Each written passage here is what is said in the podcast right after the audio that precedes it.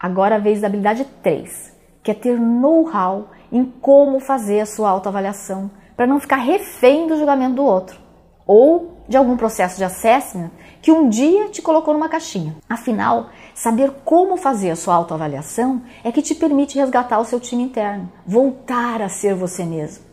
Isso vai te possibilitar treinar esse time interno e sair da limitação da área de conforto para entrar na zona de expansão.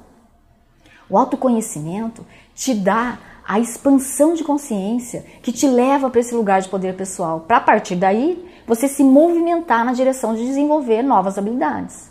E com isso, fazer com que toda a consciência que você adquiriu seja usada como uma energia. Porque o que é expansão de consciência? Expansão de consciência é ativar novas fontes de energia, é ativar poder pessoal.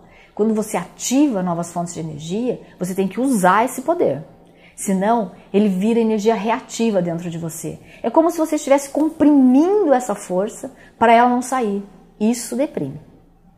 Então, é a partir do seu novo nível de consciência que você pode focar nas habilidades que te faltam.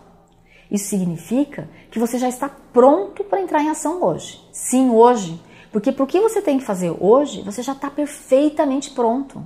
Para amanhã, você tem que se desenvolver, claro. Mas para agir hoje você já está pronto.